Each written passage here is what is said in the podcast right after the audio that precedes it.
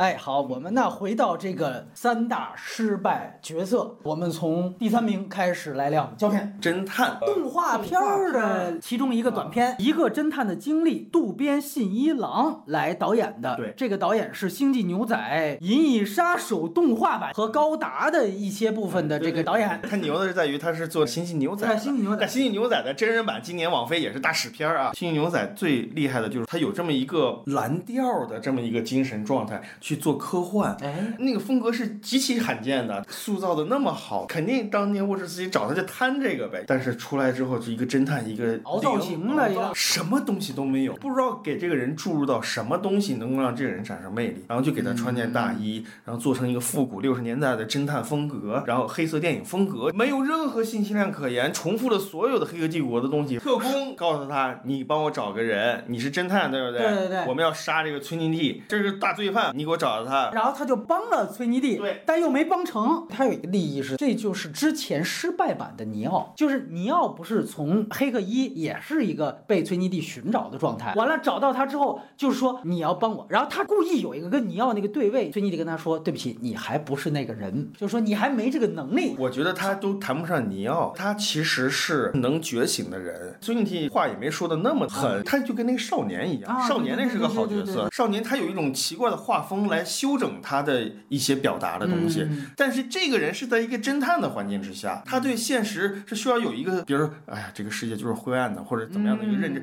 没有这种展现。他甚至还有点乐观。追查孙敬替不是有几个疯子对对对？吗啊，他哎就是个疯子，他还是个这样的一个人啊。这个角色没有什么所谓的起点。其实就是他这个极具风格化的画风和他这个人设是不搭的。你应该比《黑客帝国》主宇宙更消极才对。他甚至于要被那个神经病人一下给穿刺过去，没有，没有，简直是太水汪汪的东西了。然而，这个就是整个包括电影装逼也好，你找形式主义也好，凹造型，你没有内容的话，马上就虚掉了。那几个动画片里面最失败的就是这个，贡献的就是二维三个特工举枪的这么一个名场面，嗯在这个动画里面实现。我这边第三名给到的是林克，二三部的总机，也是一个黑人演员。首先，他代表演职员的一个混乱，因为第一部呢是坦克，他代表纯种西安人，他有这么一个人种上的一个表意。完了，二三部突然一下那演员就没了，就说给调到其他地方，好像是啊。完了之后就来了这么一个林克，有点像变形金刚，一言不合就换女主，后来换男主这种感觉。他这里交代的比较好的就是先知他换演员，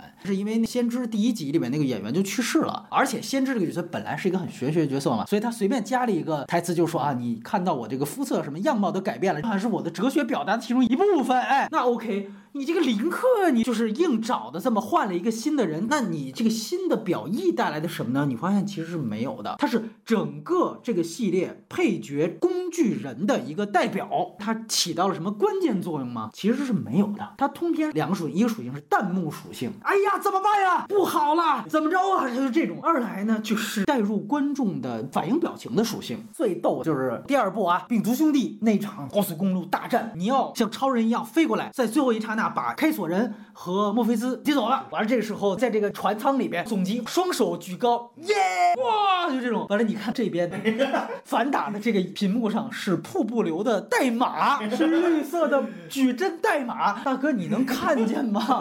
它其实就是观众反应，它相当于是情景喜剧里面的罐头笑声，它要强化一个在银幕里面的跟观众共情的角色。你说他是工具人，那你有什么真正的工具都可以。你莫妮卡贝鲁奇，你你蛇尾下开个锁呢？他连开锁都没有，通篇体现了欧卓斯基的人物塑造上面的短板。就是林克反而他妻子作用都比他大，他是作为军属，最后说跟着另外一个姐妹炸掉钻头。但是就是你之前提到的这个问题，地心城市当中人的样子是不对的，也是这个林克的另外一个人物塑造。他回到之后看到说，哎，小孩在那玩儿，盗色的孩子，就他其实体现说啊，他的爸爸已经去世了。但你看他们那个状态，最多最多还是一个美国的。大冰的这么一个状态，它完全不是一个地心的、一百多年的。包括《一黑客帝国一》里面，他们在舰艇里面吃的都是巨难吃的那种鼻涕似的东西。你天天吃这么难吃的东西，天天看到这种地下管道，完了你回到延安窑洞的场景，家庭团聚，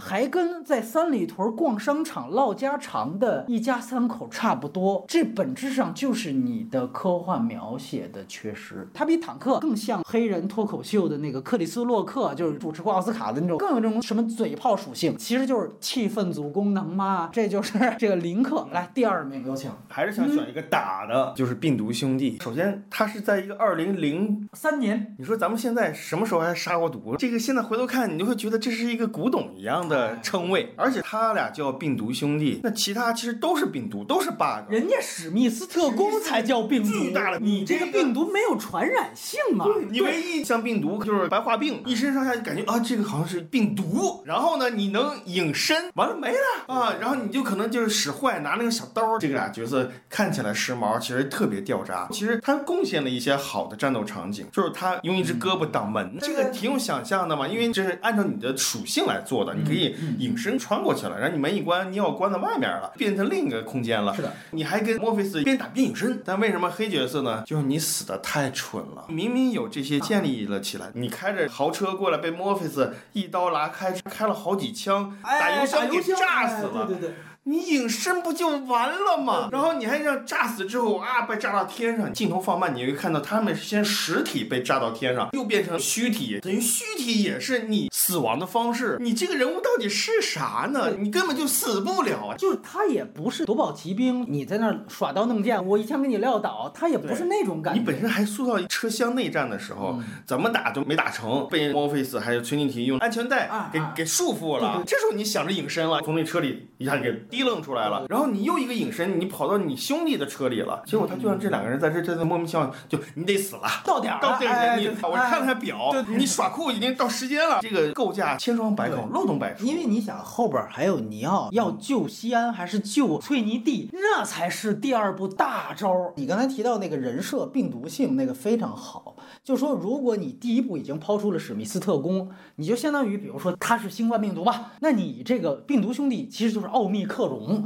他比史密斯更牛逼，比如说更易传染。史密斯，你看他每一次传染别人都得插你，我这可能碰你一下，你得有这种对吧？因为他绝对是望文生义。那个时候大家都是抢杀毒软件，你过了这阶，你回头再看这什么玩意儿，就是互联网时代初期的阶段。你要能导致重装系统，你这俩病毒兄弟，那你也挺厉害的。对，没有，白干干叫了一这么个名字，承载不了。是的，然后最后还蠢死。其实可以做成一个好的东西，但是你真是没琢磨、没想了。我这个第二名呢是《黑客帝国二》。餐厅系的粉衣女郎，她出现在哪个场景呢？是法国堕落天使。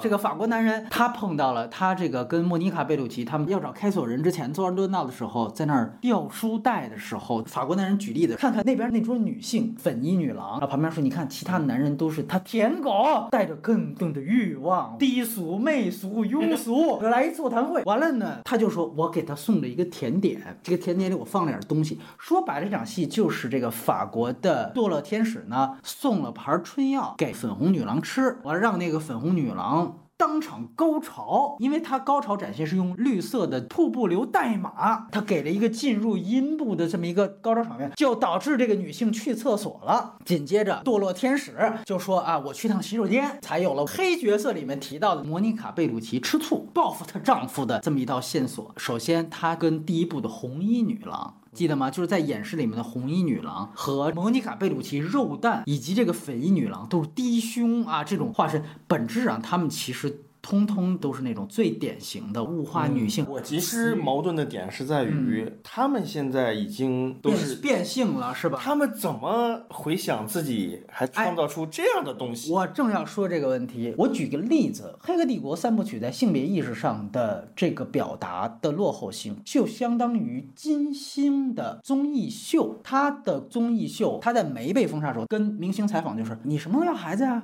你什么时候结婚啊？就问女明星，它里面输出的所有价值观全部都是催婚，都是女人还是得有个家。我想说，这里面一定要分开看。她作为一个个体代表，金星也好，还是沃卓斯基，他们当然是跨性别者，是先进的，但一点不妨碍他们在做主流输出的时候，他们曾经为了迎合主流做出的所有迎合表达的保守性。黑客帝国它的动作性就是迎合最基础的观众，它在性别表达上，你怎么可能期待着他有一些非常先锋的表达呢？其实是没有的，甚至是对于他精神文化的退化。我其实就我是恶毒的想的，他们是极端的想去得到女性的身体的愉悦的体验，他那个时候想的都是初级的东西。我们不从作者论角度，就是更多看《黑客帝国》的人。比如说那些抖音的观众，他根本不知道沃卓斯基是谁，你也都没有诺兰有名，就是看一个听说大家都说特牛逼的科幻神作。它作为一个大众文化产品，它当中的性别意识。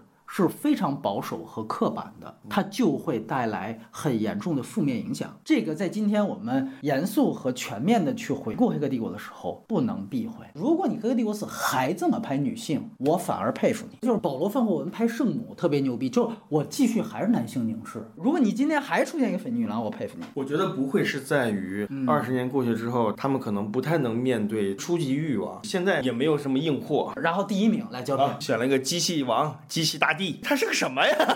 你看尿，整个西安，整个人类。哎呦，费那么大周折，对吧？各种撞，各种打，取子弹，然后选择，然后最后终于走到这一步了，然后出来一个这么个玩意儿，你说他的智慧是不是得碾压级了？其实就是期待着打灭霸，何止灭霸？但你得说一个一个超神的一个东西，就是他既有神，又非常了解人，他的存在是应该很特别的，对不对？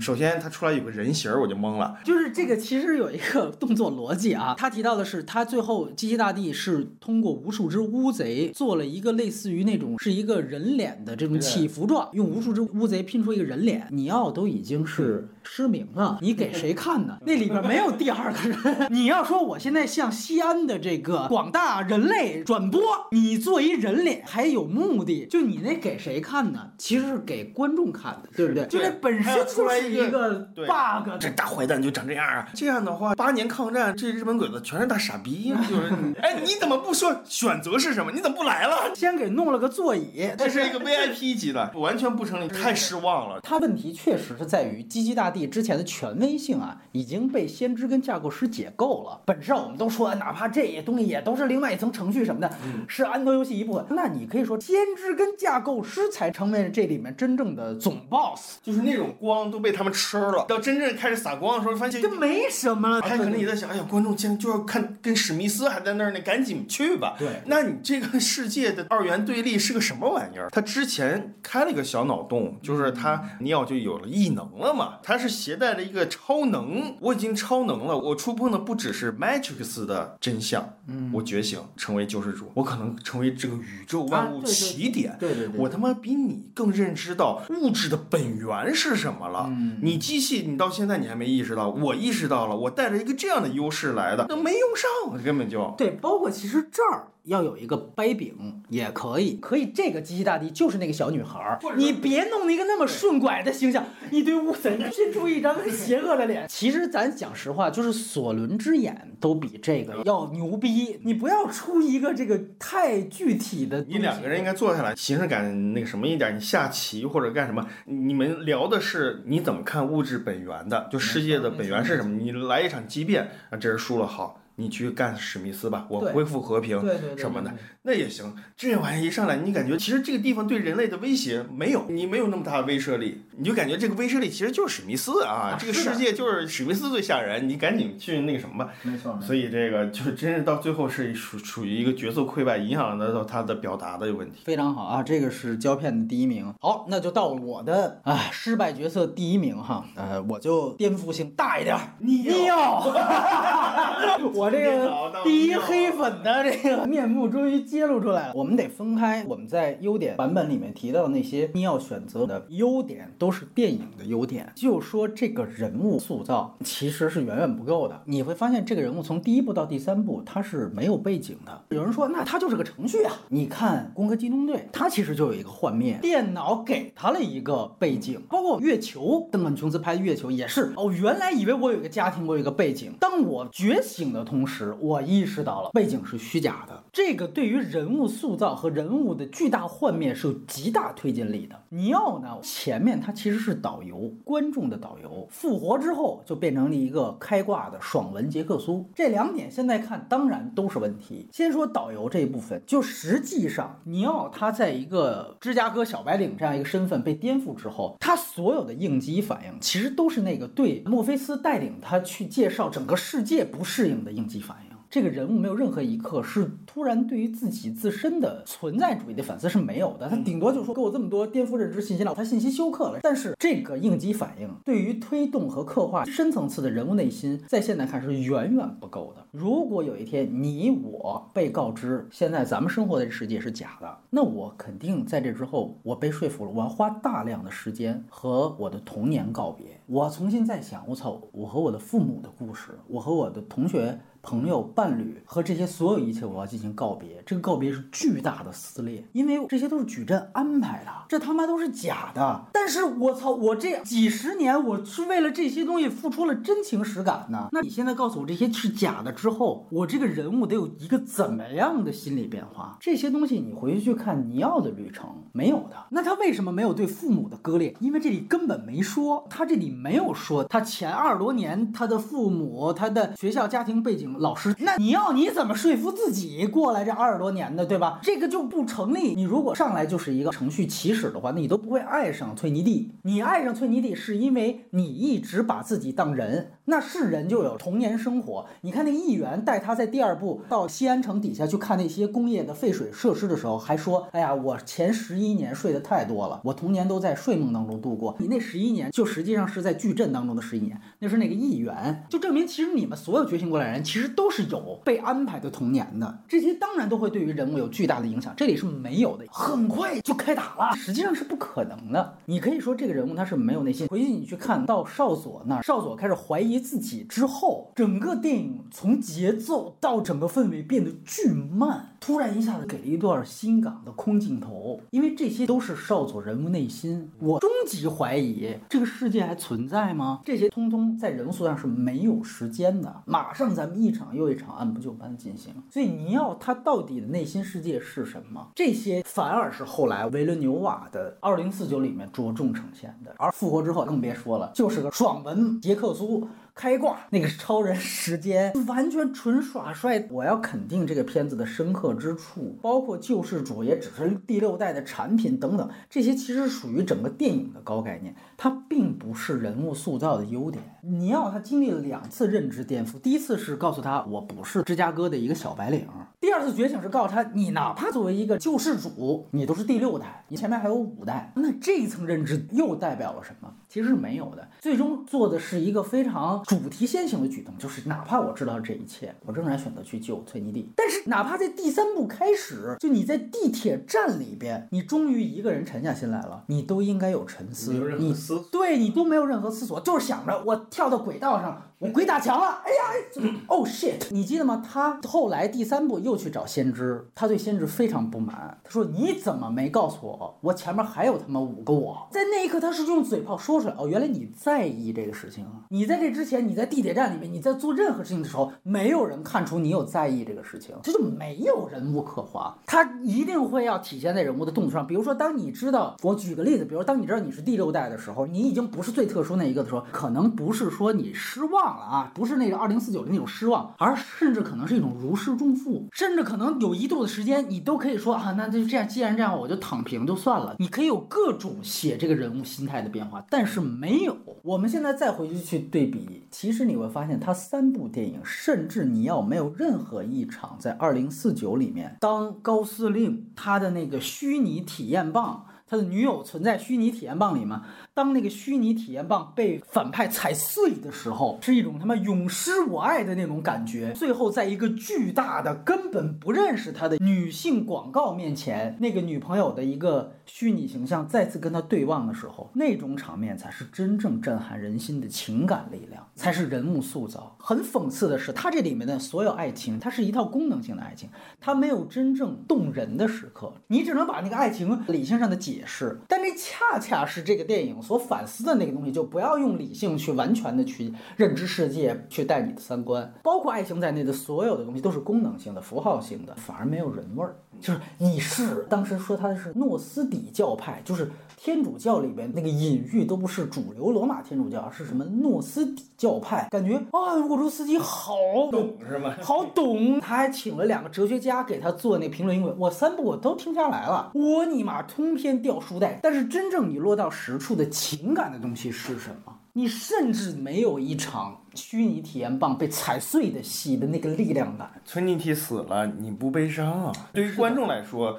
这个效果也是不出来，没错，就是崔妮蒂的死，其实就应该对位《银银翼杀手》里边那还是个虚拟的体验棒的死，其实是没有任何触动，然后马上就去跟 GT 大帝去谈判了，然后紧接着就打了，那崔妮蒂那就是过场嘛，所以大家就是说说是不是崔妮蒂是被矮化了，或者说她是还是对于女性形象觉得她降格？你从功能上可能很好洗啊，你说那崔妮蒂也救过他呀什么的，这都没问题，但是。你去看这个元素排布和这个电影节奏，那它确实是不太重要。它要是能第四集啊，是个爱情电影嘛？哦，因为它其实有点致敬他什么爸妈，他爸妈都去世了。这个东西就最真实的情感。其实我觉得这都跟情感经历，就是我们也没听说维伦纽瓦情感经历就怎么着了。他其实本质上是个活儿，人物塑造是个活儿。沃罗斯基他概念上、点子上，在他巅峰时期那是牛逼的，但是他的长处就不在这儿。那你到维伦纽瓦这儿，那人家确实是走出来这个，就是他真的是进入到一个人的内心。尼奥在这里面就是导游加爽文，一定需要去要背锅的就是李维斯的演技，因为角色塑造是是导演和演员本身的，就他没有表现更多层次的能力，他经常能表现出一种糊涂的能力。哎，对对，明明要表现出那个东西了，但他不会弄，给挤出来另外一种感觉。如果贝尔会不会好很多？你想想，就是诺兰的蝙蝠侠，你要放基努里维斯那儿，尤其《侠影之谜》是关于他的成长史，其实出不来。基努里。放那他没那悟性，极速追杀是沿着他，你要这个没有悟性的这么一个，我被坑了，我到第三部还被坑。其实大家当年第一集出来就直接诟病李维斯演的太差，后来李维斯自己也不高兴，接了两个反派电影，哎呦喂那简直就疯掉了，那个表演，他是自己是要背锅的呀。是的，一个本来就不太擅长人物塑造的导演，碰上一个演技也不怎么好的演员，出来这个效果其实就是这个样子了。好，我们现在呢聊完三大。黑角色啊感觉黑的差不多，我们也来听听杨导那边有没有黑的角色。他大部分角色其实偏功能性的嘛，有些就是塑造的比较潦草，那就是比较糟糕了。你比如说六翼天使，邹兆龙，只有纯功能。其实按道理来说，这个中国功夫带来应该有一些自己的个性在里面，是的，是的，是的，是没有任何个性，就比较可惜嘛，就成为了一个元素的输出。然后我们回到。主要的这个评价环节，就我们还是想给这个三部曲跟动画版啊排个序。红色要完吗？那我们从最差排到最好。我是分档次来排，最次的这么一类的片子，它既形式感 做空了，然后片儿又不成，就是《终极战役》，它也叫什么？最后一次飞行的冥王号，这是一个。然后虚拟程序，这是日本剑戟片，川稿善招。然后现实之外，就是少女寻猫的那么一个故事，也是大有克洋团队做的。然后一个侦探的经历，我刚才最差。的角色，这几个片子放在一个梯队里面，《终极战役》呢，就是最后一次飞行的冥王，它是当时的，其实就是当时一个技术上的一个炫技，在我看来，它就是最终幻想什么乱七八糟的那个时候的东西，它的 CG 程度达到了当时一个水平，同时它要显示出 CG 的一个娱乐性，所以配合着这个。当时这样一个 CG 的潮流啊，做了一个这样的动画，本身它就是故事一个补充。你要说它烂吗？咱们看当年的那些技术，也有它的这个回看局限性。那时候没有动捕啊，那时候就是直接就是画师按照动作设计出来的。对对对。所以你这个东西就有很多问题，包括那个轮廓的东西，就就过了保质期了。你只能把它当历史材料去研究。然后你要说有什么快感嘛？它就稍微有点软青涩，就是双方比武，衣服越穿越少。我倒觉得它这个宇宙玩法。法还蛮好的。最后一次飞行的冥王号啊，它其实就是星战宇宙的侠盗一号。江官甄子丹演的那部《星战外传》，他的故事发生在黑客的一和二之间，讲的是二的巨大危机，不是西安城要被这个地钻攻陷吗？最开始从地表发现地钻开始往下钻的，就是这个冥王号。他最后等于是看到了这个情报之后，我操，这个也跟侠盗一号一模一样。最后牺牲了自己，在最后一刹那把那个是 U 盘还是磁盘式的东西传递给了西安城，就墨菲斯他们。完了，才让西安开始知道了这么一个大危机。这个在二的开头也提到了冥王号，就说啊，冥王号的照片什么什么的，当时跟那个坠楼少年一样，你都可能不明就里，什么情况？哎，你看完动画版才知道有这么一回事儿。我觉得他可能前卫的一点就是，如果按照现在真正的这种宇宙式玩法，按照迪士尼玩。那肯定就是我直接把冥王号火了之后，我至少做个长篇，哎，或者我至少做个剧。那当年可能就是稍微可惜了一点，所以这个玩法确实你不得不说，侠盗一号是学了人家。它就是这么一个片子，它是一个配套产品。同时这一梯队里面还有就是说我不是很喜欢的啊，一个现实之外，它其实就都没故事，你知道吗？就是一个女孩儿，在一个就是说人很少去的一个小废墟空间里面，嗯，发现一些奇异的现象，其实就是系统的一个 bug，然后最最后被这个特工们搜索到了，对对对，特工们把这里就封禁掉了，谁也不知道这里曾经是一个什么童年乐园，就是楚门世界上面场灯掉下来了，顺着这个场灯找到了一个洞，但是它表达有点混乱，然后同时也没什么了不起啊，你作为一个配套产品，其实就这么回事儿，看一下画风而已，这还是大有克洋团队做的，他那个画风其实这里面是最日本。主流动画片的那个少女猫和现实的那种轨道，这个东西就有点随意。做一个短片，你应该买点什么？哎，是的，啥玩意儿没买就结束了。然后就是那个谁，这样的一个侦探的经历。虽然这里面有特工的名场面，有催逆体的这种以动画的形态出现，但是也也没什么了不起的，反正就是也没有什么更炫的东西了。继续第二梯队，第二梯队是就是有有片儿出现了啊，《黑客帝国二三》，中规中矩的少年的故事，跳。楼的那个小孩儿，然后那个小孩儿后来被呃尼奥和崔妮蒂他们拯救了，主要是尼奥，尼奥就成了他的一个导师一样的人物。这个小孩儿还在电影当中实体化出现，经典角色、名场面都是非常好的那个故事。而且说实话，这个小孩儿才他妈的是有成长的，他的成长的明确性和经历的那那那种对他的冲击的的情绪的反馈，要要比尼奥的这些丰富多了啊。他也是。星际牛仔导演渡边信一郎导的，哎，而且这个是很有意思的是在于他有一个画风，你知道吗？他的跑的时候整个人就扭曲了，那个真棒，滑板特别精彩，那个画风就非常折服人。你也可以解释成就是说虚拟的嘛，你人都是扭曲的嘛。然后同时还有一个短片动画短片是矩阵化，是一个韩国人，我至今也不知道导演在他们国家还有什么成就。他其实讲的就是说人能把乌贼给改造了，对，机器给改造了，改造成了一个能听人类。化的啊，反制了，就是《终结者二》里边，约翰康纳把施瓦辛格给改造成保镖了，然后他去进入到机器人的精神世界里面去探索，再重新探索机器到底是什么。结果到最后的时候，发现啊，当这个人意识到这个机器竟然爱上了自己之后，产生了恐惧，然后这个机器变成了一个孤独者。这个完全是跳脱开了很多就是《黑客帝国》电影能够体现的层面。它虽然有点过于飞，但它确实给了一个方向，一个脑洞，一个脑洞。比如说两者和平，你今后和平了，跟西安跟临沂城，那今后跟人跟机器到底是会怎么样的？人跟机器这个如果发生接触，伦理界限是什么？是的，是的啊，他给了一种这样的可能性啊，而且它是整个动画版最后一个嘛，感觉好像是很压场面的一个。确实，我觉得他在画风上，在前面那么多牛逼画风的这个谈不上，但是就是这个表达，我觉得它是最能接近我们在优点环节提到的《黑客帝国》正片的当中很多的所以这最深邃的想法。就而且它其实延展了这个想法，就是刚才教片说的，他其实做了一个机器为主角的黑色电影。他们的逻辑是我不能简单的奴役机器人，不然的话我们就跟奴役我们的机器没有区别了。那怎么办呢？我们给他设计一个程序，让他循序向善，让他引导他在灵魂上的为我们人类服务啊。但是本质上他其实就是个 PUA，所以他就进入到了机器的一个灵魂世界。然后机器灵魂世界里面有一个女主角，这个机器爱上了女主角，就像一个少年爱上了女主角一样。然后到最后有一个外部的大战，在大战之后，机器果然起作用了，它救了这个女主角，在外在的世界救了女主角。但是突然发现他在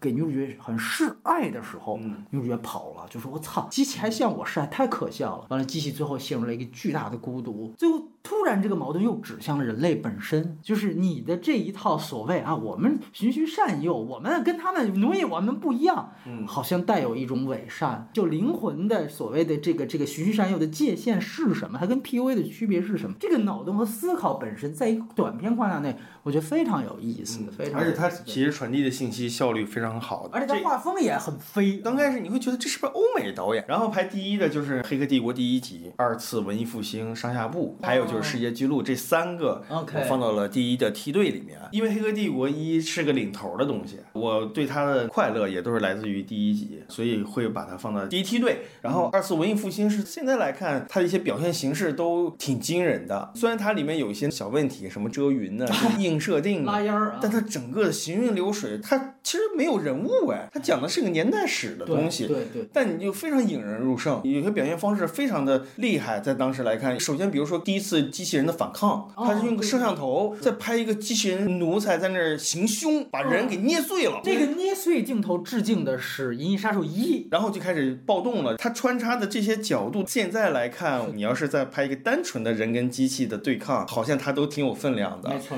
然后它有很多隐喻，比如说刚开始把机器人屠了之后，让机器人在一个城市建了林依城，说啊临沂城想搞经济，我们人类联合国一派一封锁，一封锁 你完蛋了。结果人家跟人的欲望需求是不一样的。你刚开始以为他是个小苍蝇对吧？在那个联合国的徽标上给给弄死了，弄死了哎，一摊印儿。结果到最后，人家他妈的经济模式没有任何的危机，机器人币取代了美金，哎，啊取代人类货币。人类这边内耗呢，那边熊熊的崛起，超越了人类的生存模式了。你能非常详细的看到人是如何一点点的退缩，机器人跟人大战的几几个进度，你都能看得非常清楚，而选取的那个节点也非常好看。到最后的时候，人被奴役了，还给了一个非常惊悚的那种感觉，就是一个小女孩儿呢，妈妈什么的，哎，结果他妈的是特工，你在虚拟世界里，然后变又套出来，回到一个黑客帝国的母题，哇，非常完整。而且它补足了其实《黑客帝国》的完整世界观。说实话，你要真的这么拍，沃什斯基也未必就是沃什斯基的也未必能拍拍拍的这么好，能拍过这个东西。然后就是那个因为你沃什斯基要拍，我就怕他就又加摇滚乐，这一下就不严肃了。他这是特别编年史的感觉。可能不太明白写实是什么，对这个还是很重要的。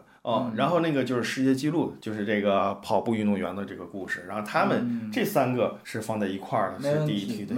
首先，那个文艺复兴那个概念就非常好，叫二次文艺复。兴，这个文艺复兴是机器，就这个其实是带有巨大就是启蒙感的那种，而且它有一些镜头确实设计的就是一个镜头代表了很多叙事，它反而是《黑客帝国正传》有的时候少有的，比如说刚才你提到那个苍蝇，还有一个我记得就是他讲机器原来是给人类。打工的时候是最底层的时候，是最高的那个摩天大楼上扔下一个高脚杯，然后它也没造成什么，就是轻轻的砸到了最底层的排队上班的戴着安全帽的一堆皮克斯跳灯当中的一个，帽子歪了一下，他也不是说就就死了，但没有，他就是勾勒，其实这就是寄生虫，它就是呈现一个社会状态，这个又写意又写实。而且说这个编剧还是沃索斯基，但是他怎么怎么能想到这些？哎田田真弘他的导演哈，他也是这个 EVA 的导演之一。嗯你觉得这里边的画风有没有 EVA？我还真不觉得他跟 EVA 有什么相似处，哦就是那种能露出破绽，让你寻找线索的那种相似处。前田真弘在这个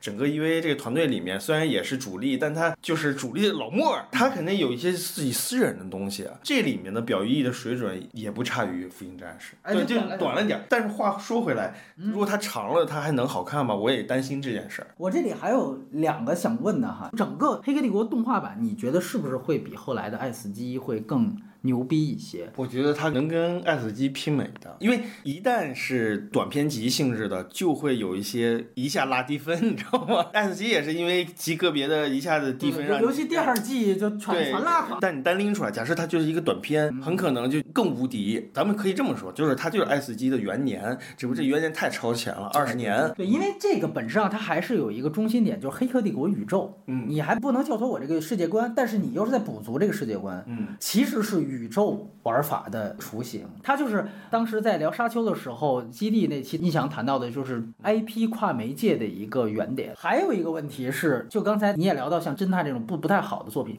如果把这几个风格不一的短片，像蜘蛛侠平行宇宙那个动画片儿一样串在一起，会不会会是更好的。哎我觉得都可以试，就看主控的核这里得有一主控了，那就是沃卓斯基呗。啊，那沃卓斯基那时候肯定想法很疯狂、很癫狂，有些他明明知道自己实现不了，但是有大拿来就能也许就能搞搞出来也许这个搞砸了，但总冒出来一个文艺复兴，那你还是可以的。在那里边，哪怕出一个侦探，他就可以做成像平行宇宙里边凯奇那个黑色侦探的蜘蛛对你也不知道他干嘛了，但是但是他是一个多样的一个画风的补充，你会觉得很有意思，就不会像这里边单独的一个槽点变成短板了。无论怎么样，它作为一个短片集整体是非常强大的。哎当年其实说实话，这个东西出来之后，就可惜了，有点被浪费了。因为很快第二集就上映了，来年是上映了之后，大家还是回到正轨上去讨论，嗯没人再去想这个动画片的这个东西，而且可能当时大家那思维也是，你这个动画片儿哎，啊这。短片儿短集片规范吗？你要有吗？甚至于也想你给我拍一个尿短片儿。那时候鄙视链跟现在完全不一样，现在就属于为什么爱死机被炒这么高，就是流媒体呀、网飞呀，那可能比院线电影还牛逼。他们原来是觉得你短片儿拼盘儿啊，这他妈就不上档次吗？是这个鄙视链在这二十年当中也发生转变，导致了一个更好的创意集锦反而被低估了。还有就是关于你也把这个三部正片儿也给分了个你心中的这个优劣哈，嗯你感觉还是把第一部分到第一个档次，然后剩下两部放到第二档次，因为当时无论从口碑、票房，咱实话实说，豆瓣儿反应不过来，但是在西方明确二三就基本算扑街了啊，拿了金酸梅的很多提名，这个口碑也是一路下滑啊，第三部就更低，甚至它的 MTC 就是媒体专业评分都不及格，四十几分吧，票房更是再而衰三而竭。我们在杨导那期也给他鸣了很多不平哈，就确实觉得那时候观众啊、心气儿啊、时代后九幺幺啊，这都来了。但是咱们回到这儿，你觉得二三部它这个扑街冤不冤和主要原因在哪儿？我觉得不冤。当然，首先了，你任何一个横空出世的一个爆款，大家对第二三一定续集一定是期待已经到顶尖了，你压力也在，你是不是应该找指环王》二三就越来越好嘛？对它那个整体方向就一致。你这个突然间其实是换道了，你突然间加入了其他的元素，同时其他元素你没有掌控力。呃，然后再加上就是你整个电影的基础语言也变了，你的剧情的进展是靠说这个晦涩的话，不说人话。这个对于观众来说，看第一集也没这样啊。这个无论怎么样，你放到现在，它也会有这样的问题，观众是会产生厌恶感的。而且它还是当年连放两集嘛，因为你以为是第二部会更炸天，然后第三部就得炸炸天了，啊结果第二部 哑火了给，然后第三部就就那个时候给踩地上了。对对，我觉得不冤，我们已经在那么漫长时间里，大家都在给二三找补，就是也已经够了。他这个一系列的创新的发行模式也好，还有他的那个嗯整个规划也好，都很冒险。结果他冒险失败了，但是失败可能当时大家愤怒的情绪会掩盖他一些优点吧，嗯最多是这样的冤屈。但现在慢慢时间长，你会发现，哎，还想回头就傻逼地方也都牛逼。但我觉得它无论怎么样，你做一个三部曲，它那种不成功也在于它的结局是反英雄或者反类型，大家都等着看你把这机器全灭了，但是没有，你就这样了，你还要拍剧，大家当时肯定是怒的。包括其实在中国，当时互联网信息不发达，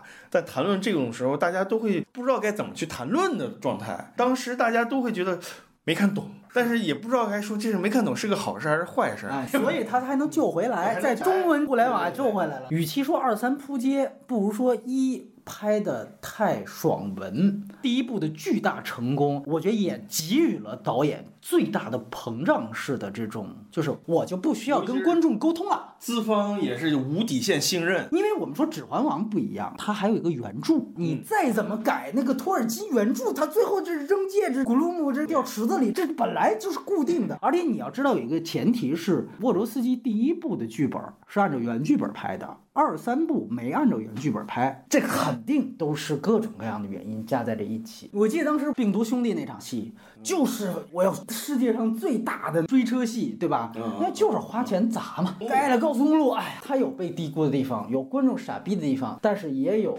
这个导演膨胀的地方，优缺点都不能否认。最后，其实我觉得还有一个童年滤镜哈，问问胶片，就你觉得《黑客帝国》系列对于中国科幻有没有产生什么影响？中国科幻，我觉得小说我是不敢说，但是你从电影思维上，我觉得没有产生任何影响，产生了一大堆负面影响你，这你这个观点跟杨超差不多吧？非常 low 的那种。的子弹时间，子弹时间以及非常 low 的世界观啊，虚拟呃真实，网大不是有一大堆吗？真正你要成规格去制作的本身就没有，首先那个时候中国就没人做科幻，这都多少年才有个《流浪地球》啊，《流浪地球》也没涉及到这么一个题材，所以就一直没有。小的时候就觉得这个就是你们的。就是好莱坞的。我们看就可以。还有就是中国那时候没有什么虚拟的这个前卫东西，你玩一个电脑都是去你爸爸爷爷办公室、啊拿个磁盘蹭一个打扑克、嗯扫雷，然后你红底儿，对你这时候再看《二十二世纪杀人网络》，突然间一个盗版碟出来了，你是懵的，就相当于当时《真实的谎言》来中国，觉得中国在军事力量上别提了，这人家都垂直起降了，人都挂导弹上发射，你干嘛？你玩儿什么？别哎感应超美，咱们再往后想。当时看完《黑客帝国》就觉得有人能想到这儿，有人能做到这个程度，这个形态挺好的，多都没有这个意识。还有一些肯定是无版权的书，就是解析《黑客帝国》。我在大学里就读过两本也有一些写的有点意思有点意思，放飞自我的，但是反正就一家之言。还有就是，可能很多人不记得了，他二三部在中国上映的时候，我们要用当时最火的李亚鹏来给尼奥配音。《黑客帝国二三》上的时候，那是好莱坞特别大的大片儿啊，中国人有福分看见了，我们得重点包装。而且当年是罕见的同步，确实，《黑客帝国》当时在发行上，在全球创造了几个记录。一个《黑客帝国二》好像是 IMAX 的商业大片化的第一个还是第二个版本，应该是第二个版本。它远早于引进中国的《海神号》。当时上海和平影都全国只有这一家能放。原来 IMAX 是专业的一个科教片儿的胶片系统，它跟商业片是完全两个体系。完了，胶片说的，对于中国来说，它是我们第一次好莱坞的同步，就是《黑客帝国二》，因为同步是中影嘛，所以三爷高规格迎接。因为那个时候配音版还非常多，就找当时中国顶流的小鲜肉，哎，那么就是李亚鹏。这个就简直了，这宣传力度是不是就炸开杠了？杠的，只有第二部，就是因为我记得当时我是去电影院看哈，大家都在骂，我当时听我也觉得非常怪，所以马上第三部不是紧接着就上了吗？但是就弃用李亚鹏了。最后我们也谈一谈哈，《黑客四》对他的期待与担忧。原先杨超还说，这个期待黑客四在那个呃思维和世界观上有更强的，比如说印度掌控了之后，哎，对这是一个怎么样的？我说我那你别想了，不可能！你看，事实就是如此，他就是不可能走这个角度。看预告片明确了。他把爱情拔到第一位了，当然他肯定也藏了一些东西吧，看如何实现吧。我不期待，但是我希望我的不期待能给我惊喜。我觉得也不会有多少人真的去期待，按照三部曲的角度去期待这一集。如果说担忧，你最大的担忧在哪儿呢？担忧就是完全的软化，就是也没有任何的讨论这个世界的，没有任何去跟当下接轨的东西。当年也是跟当下就大家对千年虫，千年虫、互联网啊什么的，对对，有这么一个时代的这么一个预言或者说是猜测。那你这个现在你能猜啥呢？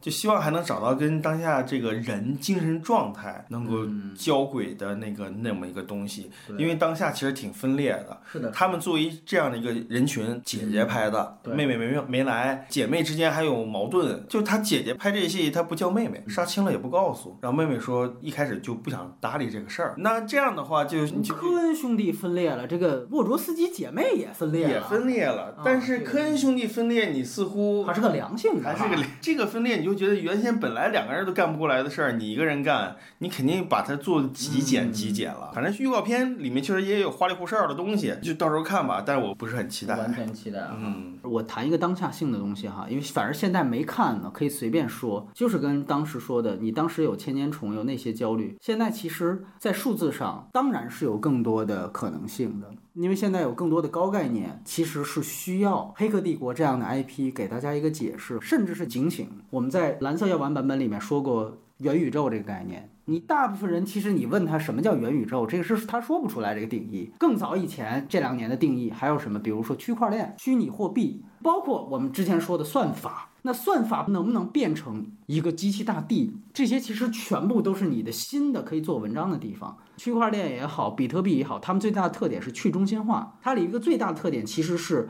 呃，希望在一个网络世界当中创造一个政治与经济分离的体制，这个概念能不能应用在当下《黑客帝国四》当中？你能不能更清楚的让大家借用一个更新潮的概念，一个元宇宙的、一个区块链的，把这些概念做成新的、具有当下甚至是警醒意识的你这样的想的想的实在是太多了，你这个我操，肯定没有任何的关联的。你要呈现当下大众还不明就里、一知半解的东西，真正的视觉化的表现出来，你才能呈现你的前瞻性，甚至你就已经看出他们的危机和他们将来一旦在现实当中普及的一些问题了。你电影必须要做到这一点，你才是真正好的科幻片。牛瓦的那个新片儿，亚瑟克拉克小说要被拍了啊！对对，也许那个有点意思，有点意思。我们已经把所有的重任都交给了新一代导演了，对。但是你其实《黑客帝国》你可以做更多的东西，你这个世界更适合做这些。你再说那种机器奴役人类的那种简单的设定，其实是老套的。你按照当年看，它其实也是跟《终结者》的那个前提世界观、背景世界观是相似的。你最多就是在最后推翻了，你说哦，这个也可能是一种假想，但这个假想是谁的假想呢？还是机器的假想？那本质上，机器奴役人类这个大前提并没有变。当时也好，这次我在做准备工作的时候，就看到有人真的去采访那些科学家，哈，就跟原来我们反思就这种外星人统治地球一样，他就说。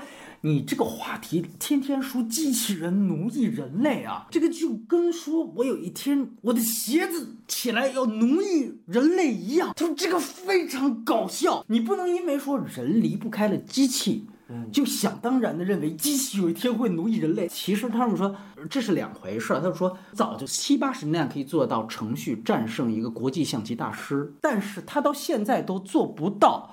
把我面前的这个《黑客帝国》的 DVD 拿起来，把它准确的放到一个 DVD 机当中，这个，所以他说这是两个维度的东西，哥们儿。你科幻片在做的进一步的现实的时候，你其实要做厘清，就是什么样的场景的时候，我们可以更多的结合现实的现状，你对于人类的未来世界的趋势做一个警醒。我们说提到数字集权，包括人在虚拟世界当中隐私问题。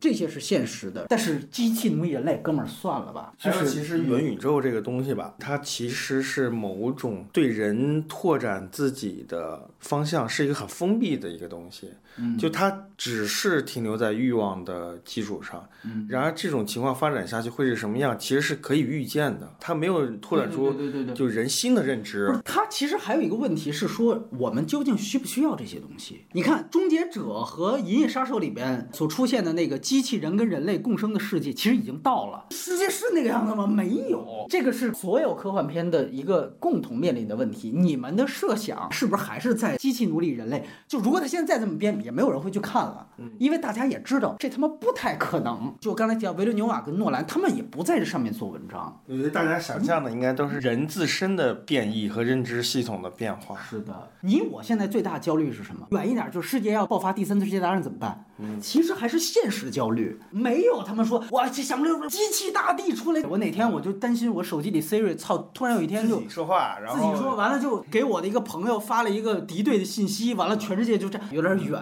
所以元宇宙它是在人的欲望内部的事儿，它其实是个封闭的事儿。我觉得它最大的创举，包括区块链最大创举，其实就是去中心化，没有一个中央政府。人的满足个体欲望走的这一步，而它有一个趋势是更自由。